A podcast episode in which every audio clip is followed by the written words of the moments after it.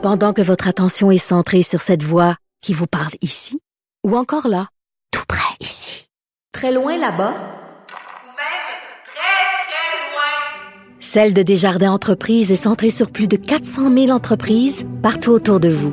Depuis plus de 120 ans, nos équipes dédiées accompagnent les entrepreneurs d'ici à chaque étape pour qu'ils puissent rester centrés sur ce qui compte, la croissance de leur entreprise. Avertissement. Cette émission peut provoquer des débats et des prises de position pas comme les autres. Vous écoutez Sophie Durocher. Évidemment, l'histoire qui est euh, sur toutes les lèvres cette semaine, c'est euh, le PDG d'Air Canada, donc euh, in English only quand il fait ses discours, in English only quand il vit à Montréal depuis maintenant 14 ans, in English only même si sa mère est une francophone, sa femme est une francophone et son père, il y a trois générations du côté de son père, c'était des francophones. J'avais envie de parler de tout ce dossier-là avec une passion passionnariat, vraiment, euh, dans tout le sens noble du terme, une passionnariat de la langue française. Louise Baudouin, ex-ministre péquiste, déléguée générale du Québec à Paris de 84 à 85. Madame Baudouin, comment avez-vous réagi dans un premier temps quand vous avez appris que M. Rousseau allait donner euh, un discours euh, uniquement en anglais? Et ensuite quand il a présenté, quand il a dit qu'il pouvait vivre à Montréal pendant 14 ans sans parler français et ensuite quand il s'est excusé en disant que le français était la langue d'usage au Québec? eh bien, disons que j'ai réagi très mal à ces trois euh, événements dont vous venez de, de parler. Très mal parce que c'est on, a l'impression qu'on retourne en arrière, tu sais, je sais pas, à Donald Gordon, puis euh, au CN, qui, euh, dans les années 60, nous expliquait qu'il n'y avait pas de francophones assez compétents pour euh, occuper des postes dans sa belle et grande entreprise. Alors, on pouvait imaginer qu'avec le passage de la loi 101 en 77, et puis progrès quand même qui a été fait à ce moment-là pendant un temps. souvent, je me dis, Sophie, qu'il y a une génération qui aura peut-être euh, vécu en français à tous égards, euh, c'est la mienne, parce que là, on sent, je veux dire, de toutes parts que ça, s'effondre, quoi. Oui. Et ça, ça vous fait de la peine, ça vous, euh, ça, ça provoque de la colère, de la résignation? Qu'est-ce que ça provoque en vous? Ça provoque de l'indignation, de l'indignation et, euh, et, et, et, pas de l'optimisme, tu sais, dans le sens que c'est pas de la résignation, c'est de l'indignation. Mais je me dis, euh, est-ce que, par exemple, parce qu'il va se passer quelque chose avec le projet de loi 96, là, tu sais, on peut dire, moi, j'ai dit en commission parlementaire qu'il y avait avec Louise Arel, là, qu'il y avait des bouts euh, qui, euh, qui nous semblaient, par exemple, en, matière d'éducation, pourquoi pas le cégep euh, en français, que, que c'était devenu maintenant, aujourd'hui, la chose à faire, puis ils font pas. Mais il y a quand même des dispositions qui par exemple, si elles sont appliquées à la ville de Montréal, mais ni euh, M. Coder ni Mme Plante n'ont l'air très enthousiastes pour appliquer donc les dispositions qui sont actuellement étudiées dans le cadre du projet de loi 96. Alors, ça demanderait un tel virage, puis une telle volonté, non pas seulement de la part du gouvernement, mais de la part des francophones que nous sommes, là, euh, qui vivons à Montréal, entre autres, et dans la banlieue, même à Saint-Lambert, ça demanderait beaucoup, beaucoup de, de, volonté. Puis je, je, je la vois pas souvent cette volonté-là. Je la vois une fois de temps en temps qui s'exprime. Bon, mais ça, ça le souffler retombe rapidement, puis on retourne à nos petites affaires. Ouais, c'est ça. On s'indigne. Hein? C'est comme la chanson de Jean-Pierre Ferland. On est des pissous. On a les baguettes en l'air, puis on, on, crie un petit peu, puis après ça, on retourne prendre notre trou. On est des pissous. Euh, je veux juste vous lire quelque chose qui était dans le journal La Presse ce matin. L'exigence du bilinguisme a disparu chez le partenaire régional d'Air Canada Jazz Aviation. Une offre d'emploi trouvée sur le site de l'entreprise spécifie que les agents de bord doivent désormais parler couramment anglais, mais qu'ils ne sont pas obligés de maîtriser le français. C'est écrit noir sur blanc sur une offre d'emploi d'Air Canada. Madame Baudouin, j'ai envie de pleurer quand je lis ça.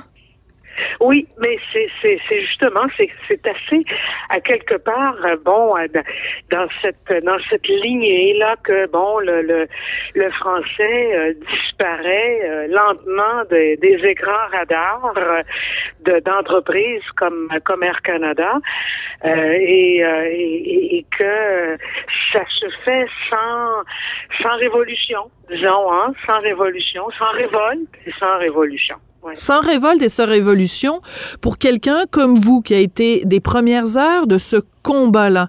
Euh, on s'est croisés, vous et moi, cette semaine euh, à une première de théâtre, et je vous disais euh, un peu, un peu de façon ironique, mais Monsieur Laurent, Camille Laurent, il doit se retourner dans sa tombe quand il voit ça. quand on s'est battu comme vous, vous vous êtes battu, et comme vous continuez à vous battre, si vous pouviez prendre un, jeune, un jeune ou une jeune québécoise de 18 ans puis lui brasser la cage, vous lui diriez quoi pour qu'il y ait justement cette révolte et cette révolution, Madame Baudouin?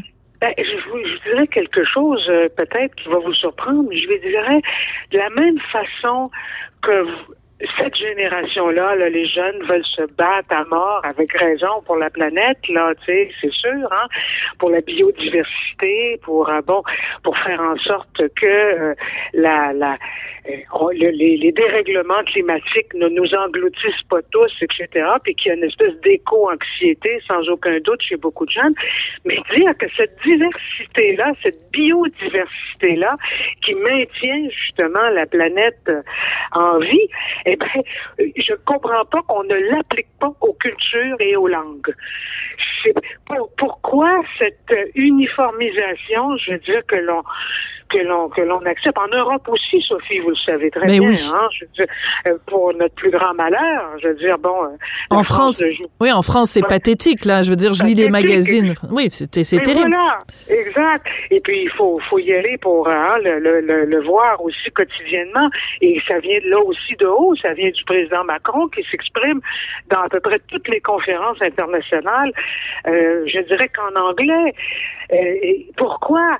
Parce que c'est comme si on n'y croyait plus personne, alors que donc à ce jeune, ce que je dirais, ben l'avenir des langues et, des cultures, et puis le français a l'avantage d'être une grande langue internationale, une grande langue internationale. On est 200 millions de francophones et de francophiles à travers les cinq continents.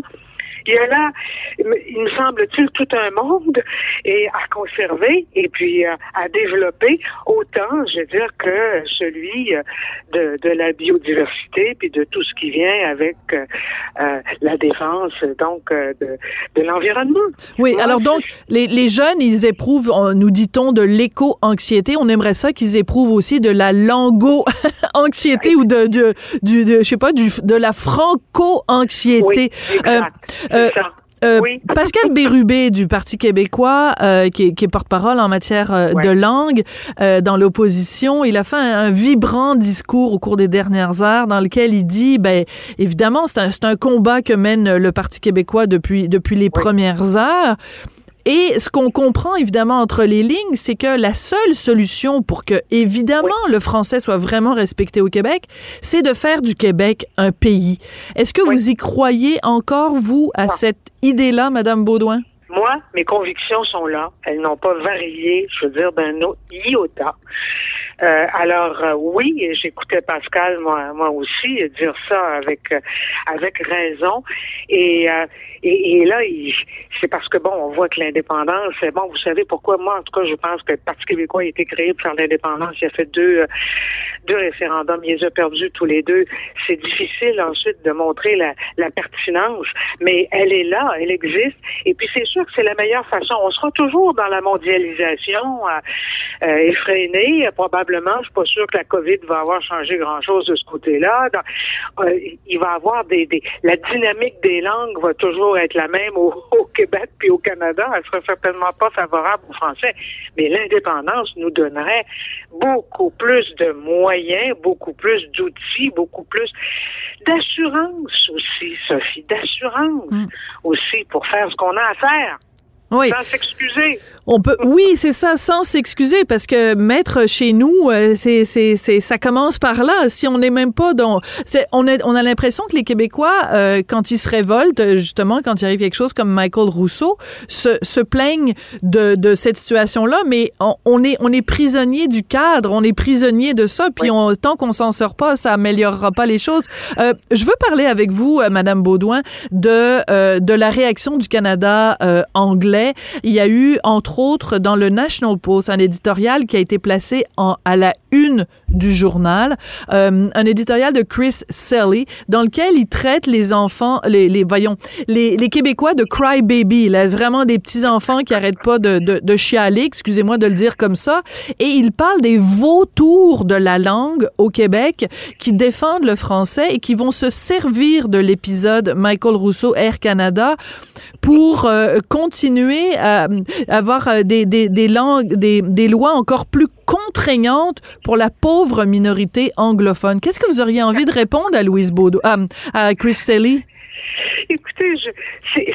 On est rendu, c'est tellement ridicule, là, si vous voulez, vous vous souvenez, pendant le, la, la campagne électorale fédérale, là, la pauvre euh, présidente là, de, euh, de la Fondation Angus Reid, là, qui se rendait visiblement pas compte de ce qu'elle disait, ou elle y croyait profondément, mais c'est encore pire, parce que c'est comme Michael Rousseau, ça, quand il nous dit, ben, c'est formidable, le fait que je puisse vivre qu'en anglais euh, à Montréal depuis 14 ans, ça, ça démontre quelle belle ville extraordinaire. C'est fou. Euh, ben voilà. Et c'est un peu ma réaction quand je vois des, des, des éditoriaux comme ceux-là ou quand j'entends pendant la, la campagne électorale la, la pseudo-modératrice euh, du débat appuyée par des experts derrière et puis par le consortium euh, CBC, Global, CTV, etc.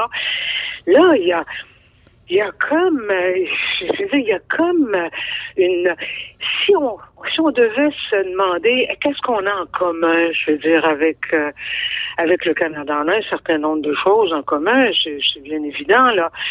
Mais profondément, là, l'identité, c'est, c'est, comme pour une personne, pour une société, pour une nation, pour une culture. Je veux dire, on est tellement aux antipodes, là, on est tellement éloignés, on s'est jamais rapproché vraiment, mais là, je veux dire, c'est c'est le comble de l'éloignement. Quand on lit des, choses comme cela, on a juste envie de leur dire, ben, franchement, vous comprenez rien, puis vous êtes euh, complètement en dehors de la, traque. Et puis, euh, je veux dire, est-ce qu'il y a est-ce qu'il y a des, des, des, des arguments qui pourraient leur ouvrir les yeux?